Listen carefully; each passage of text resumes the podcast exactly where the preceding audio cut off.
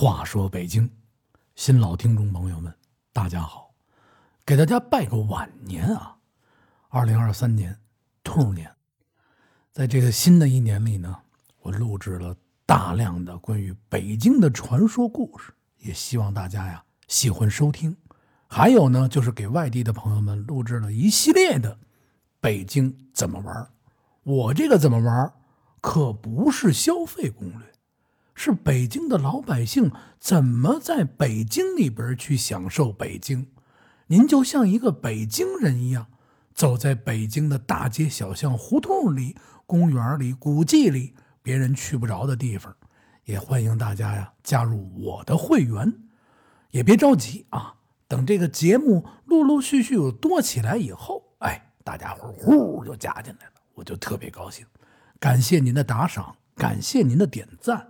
还有，希望您多多给我呀评论。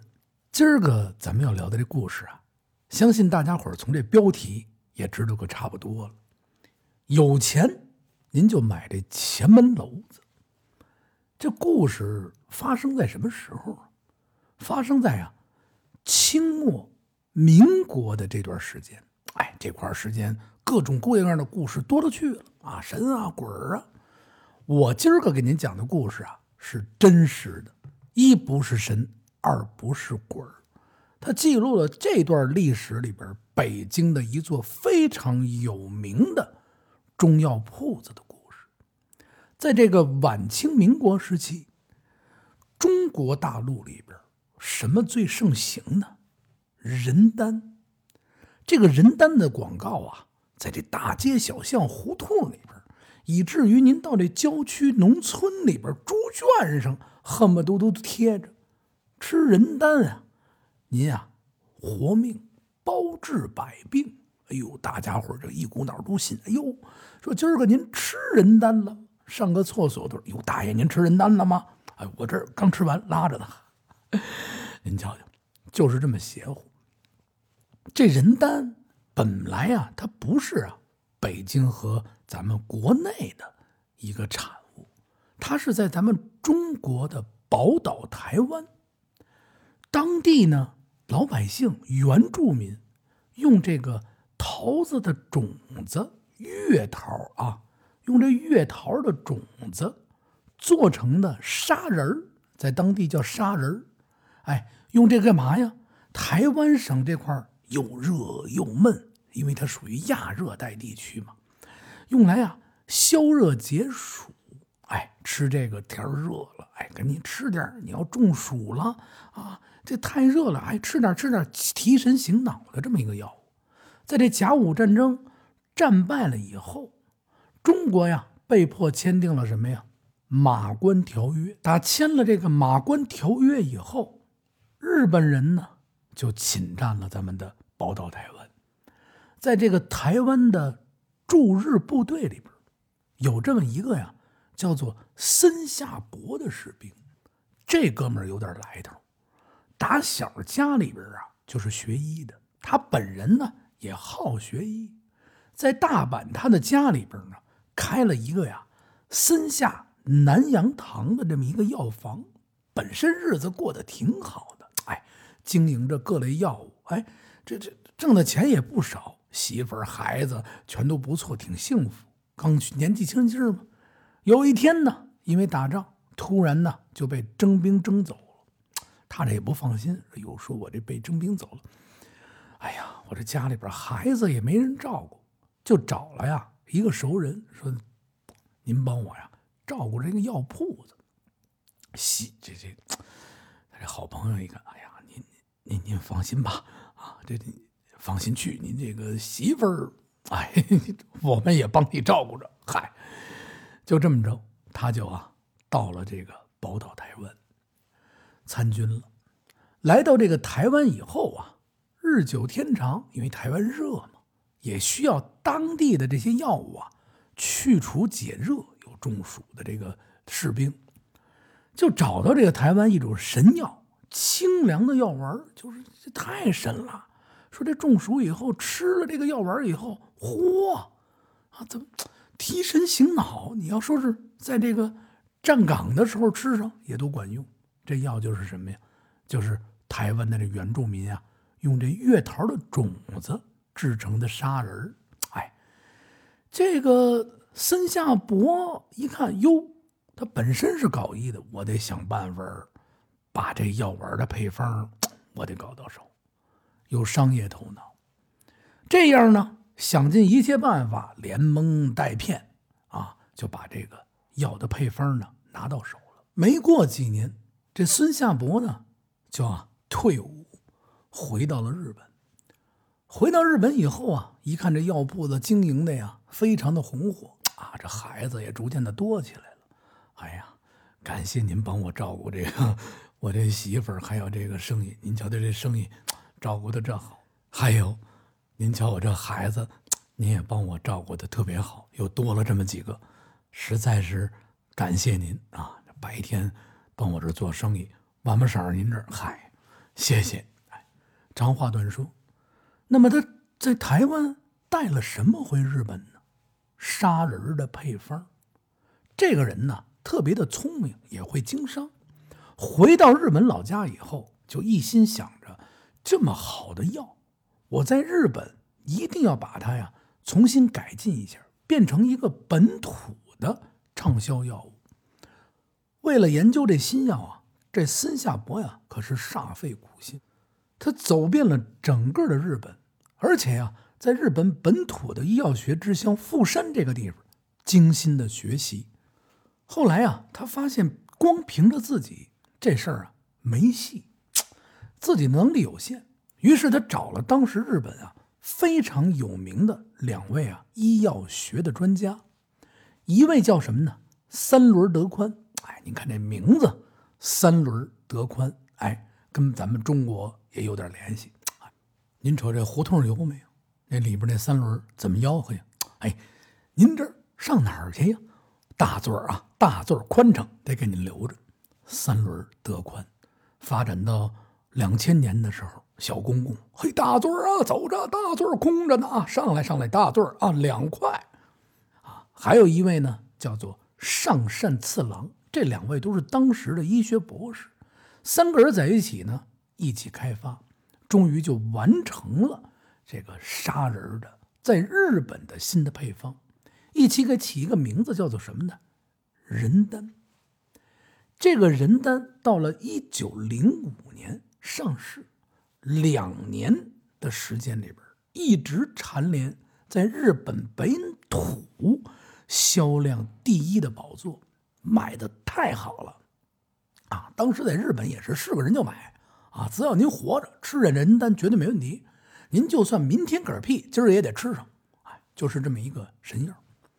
这生意做的这么大，光在日本卖不行啊，啊！这个孙相呢，就得说咱们得啊，进军到。中国市场以后，他带着人丹在第三年就来到了中国市场。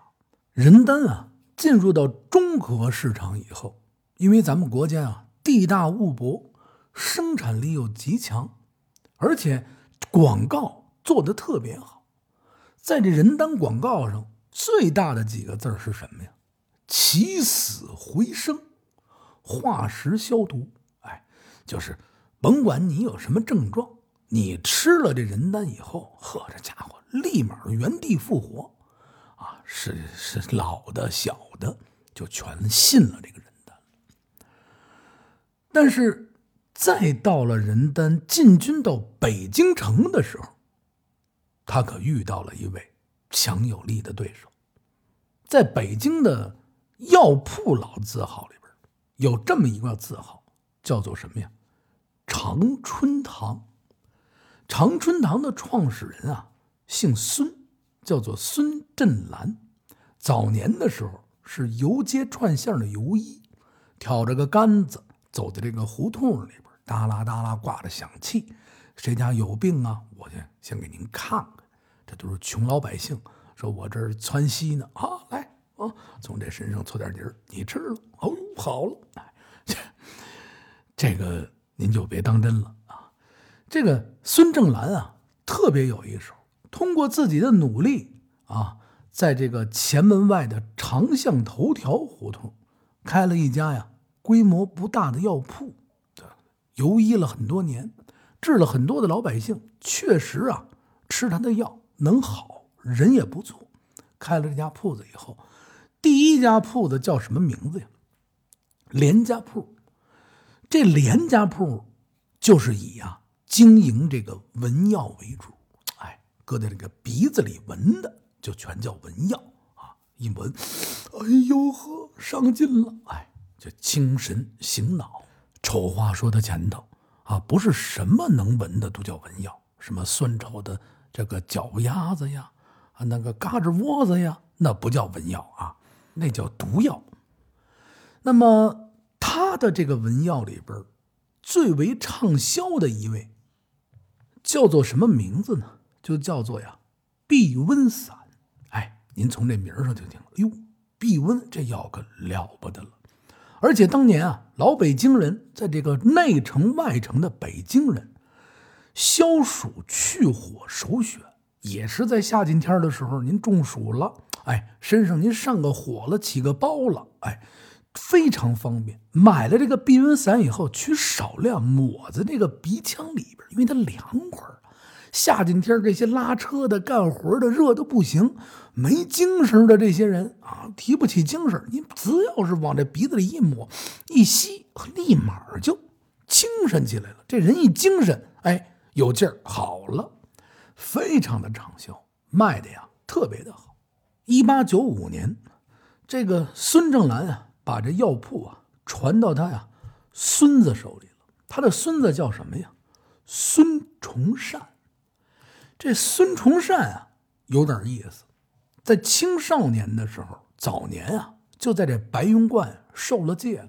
他是一个为家的那个道士，在家的道士，常年啊留着这个长发，整个人呢也是仙风道骨啊，看起来啊就已经跟成仙的那老道一样。哎呦，说这人 真是有俩刷子啊！这个长春堂到他手里以后啊。经营的呀也是非常不错。一个呀，也是因为这孙崇善这身打扮，这普通的老百姓都管他叫什么呀？孙老道，太有把刷子了。哎呀，他的药可不是一般的药，大家伙都去买。二一个为人啊也是特别的好，在他的经营之下，这长春堂啊越干越好。有了钱了，他给自己个儿在永定门外建了自己的一座道观。叫做呀长春观，这长春观修好了以后，孙道长呢自然啊也就搬到这个道观里去住了。长春观所在的位置在这永定门外这一大片啊，出了永定门，再从这永定门往里走到天桥，非常非常近，老百姓特别特别的多。孙道长看到了这一个商机，把附近的很多铺面。相继都盘过来了，尤其这老百姓多的地方，天桥啊、永定门外啊，这生意越扩越大。这药铺的生意啊，越做越大，越做越红火。孙崇善呢，就把这连家铺子的招牌啊，改为了跟他道观同名，叫做什么呀？长春堂。自此一直沿用到啊现在。过了呀，没有多少日子，孙崇善呢。就看到了内城，就是在这前门啊，内城一带，这小日本的人单啊，实在是卖的太猖狂。而且这孙崇善打心眼里就瞧不起这日本人，我们中国的地界让你在我们这儿猖狂，这可不行。就在这个时候，他就把自个儿的内侄和家人全部召集起来了。这不成啊，他们这人单可卖的太火了。抢了咱们这个避瘟散的生意了，咱们北京的地界里边，在咱们的市场怎么能让他们这么干？咱们啊，研究新药。孙崇善他这内职啊，一直兼的是什么呀？长春堂的掌柜的。他一听这孙崇善这么一招呼，哎呦，这可不行。于是呢，这张子瑜就带着自己个儿的药师蔡先生，连夜加班啊，这。几天几夜不睡觉，在原先的避瘟散的基础上，又开发出了一系列的新药。这新药啊，分几种颜色，紫、绿、黄、白四种不同的颜色。这四种不同的颜色分别针对什么呀？不同的症状和不同的患者。哎，你也别说我这是神药，一点我全治不减。我把这四种类别只针对性的疗效好，您就买我这个药治您的病，保证是好使，品质也更加完善了。而且在这些所有的品质完善的同时，它又增加了外表的设计和包装。自己个儿的长春罐也给搬出来了，把这药盒啊做成了八卦形的这个形状。哎，大家一看，哟，长春观的药，长春观它底下就是长春堂啊！呵，这有道观加持，您想着这能不灵吗？紧跟着呢，就是一系列的操作，完善广告配套，包括乡里村里所有的猪圈。毛错你都给我贴上，老百姓一传十，十传百，加上这个药的颜色设计，关键是好用，价格还比这人丹啊便宜。这药一经推出，就把这人丹啊在北京的市场紧紧的给掐住了，人丹是卖不过它了。与此同时啊，长春堂借着这个四种颜色的避瘟散销的这么好的同时，在北京市场整个扎住了，是老百姓甭管拉车的、干活的、耕地的都知道了。夏天天干活头晕、恶心、有火、难受，吃什么呀？吃这避瘟散，四种颜色的，保证管用。老百姓都认识了，哟，这真是好，生意好了。老百姓啊也认识了长春堂，日本人的人丹也给压制住了。孙崇善呢要回到他的道观里啊，一心呢修道。生意啊，就交给自己的那个内侄啊掌管。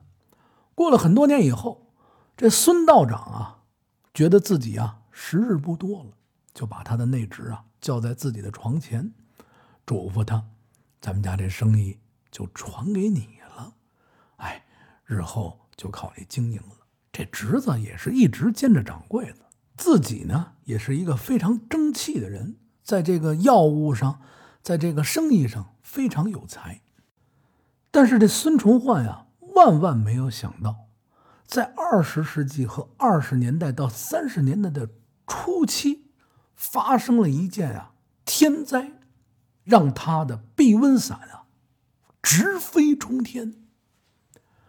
二十年代到三十年代的初期的时候，华北地区啊，每年都会爆发霍乱、瘟疫。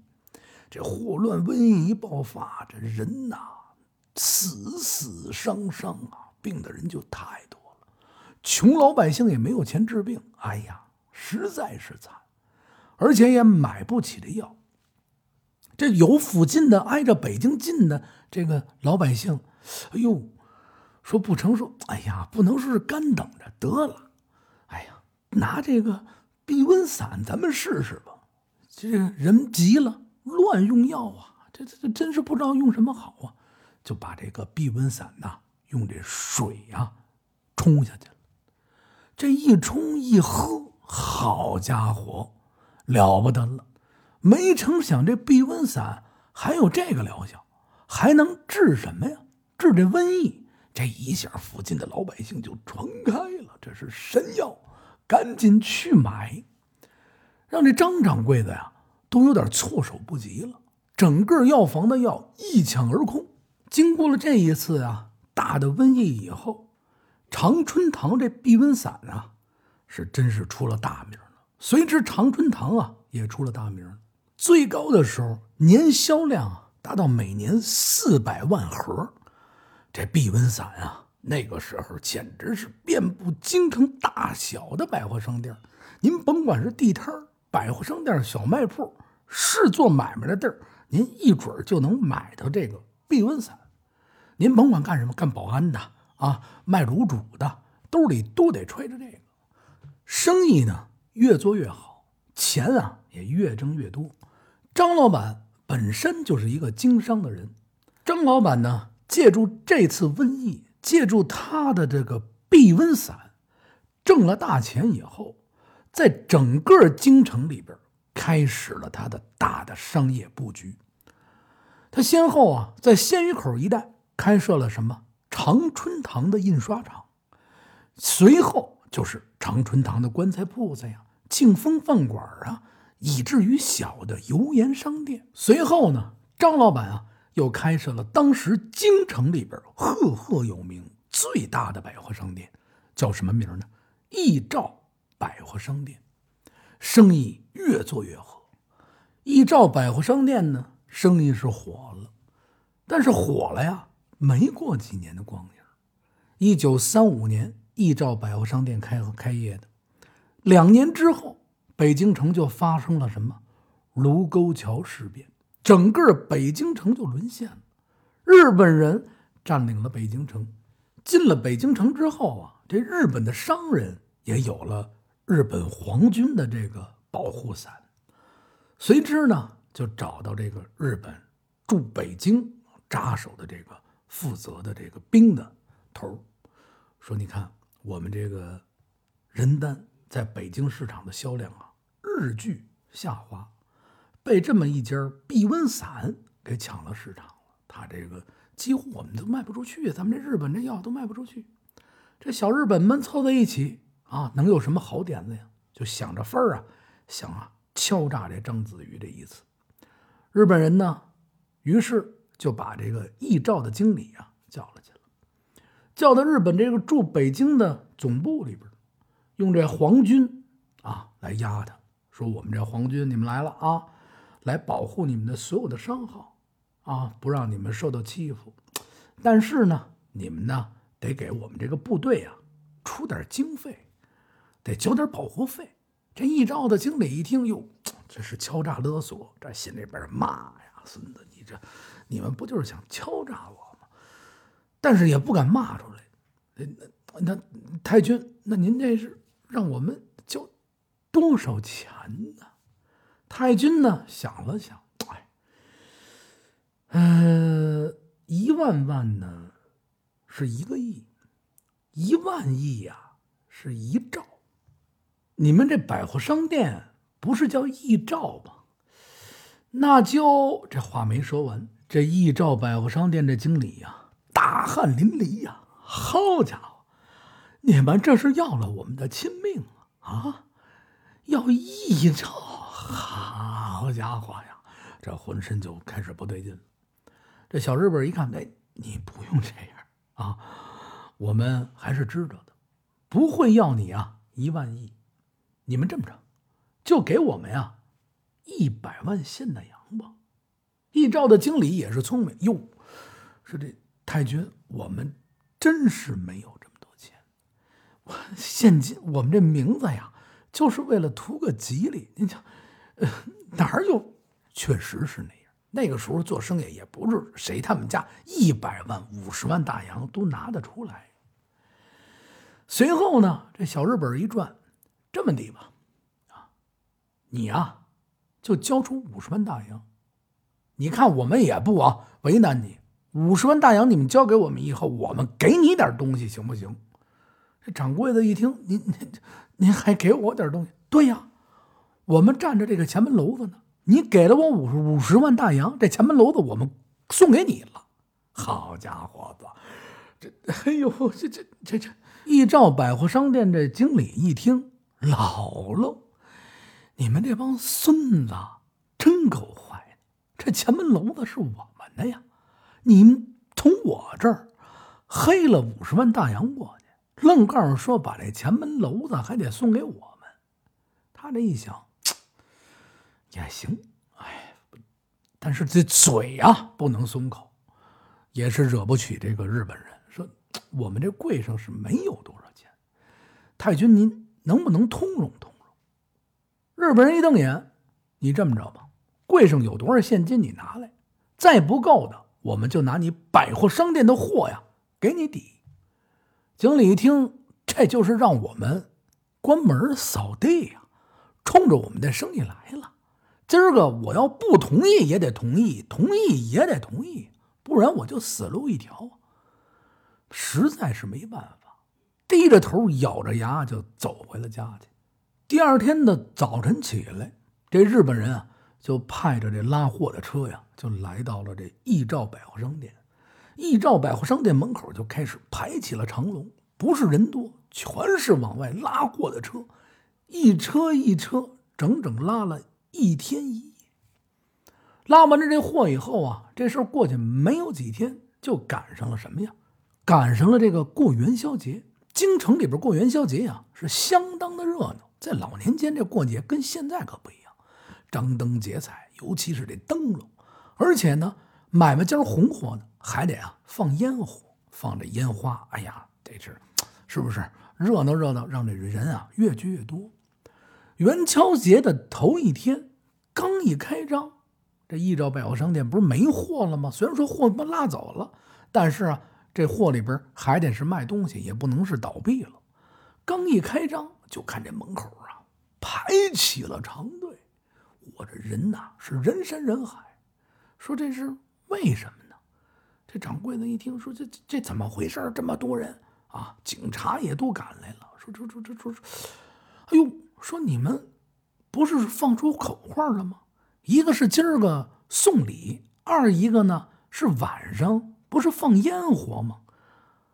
这掌柜的一听，我们我们没说这个呀，啊，这这这警察一嗨，你这来了这么多人，应该买东西的，你看也不老少。这么着吧，你们呀就买点烟火，买点烟火，让这老百姓开开眼。掌柜的一看，这张子玉一想，我的天，哎呦，这个警官，您瞅瞅。就这么大点地儿，这么挤，这么多人，我在这儿放烟火，出了事儿您担当得起吗？这警察一说：“哟，您不是刚把前门楼子给买了吗？那就上前门楼子上放去吧。”这张子玉一看，好，这么多的人，得了，我也没辙了。张子玉，行了，于是啊，就买了不少的这个烟花。上到了这个前门楼子上去放，随着以后，北京城里就开始流传了一句谚语：“有钱您就把这前门楼子给买了去。”首先呢，还是感谢大家伙的收听。从今儿个以后，我会用这种形式把北京的老字号、胡同，还有包括一些历史故事呢，慢慢的呈现给大家。今儿个这故事可能是。不够太悬疑啊，不像神呐、鬼啊、家长里短的，是吧？谁他们家那床底下藏着一人？嚯，大衣柜里 是没有这些吸引人啊。日后慢慢给您补上，因为这些类的故事啊，咱们这脑子里边也有的是，全是真人真事啊。我们同学的，到时候我都给你们曝了光啊。你们一听，哈哈哈啊！但是像老字号传说的这种故事，我是希望大家了解到北京更多的。老字号前传和老字号在发展历史上所发生的一些故事，包括北京的故事。特别感谢您的点赞，麻烦您动动您白嫩细粉的小手，给咱点点赞。点赞以后身体好，点赞以后又快乐又幸福，您又吉祥。感谢您的点赞转发啊，谢谢您。还有一句，加入咱们的会员。更多的收听啊，大衣柜里那点事儿，嗨，谢谢，祝您兔年大吉。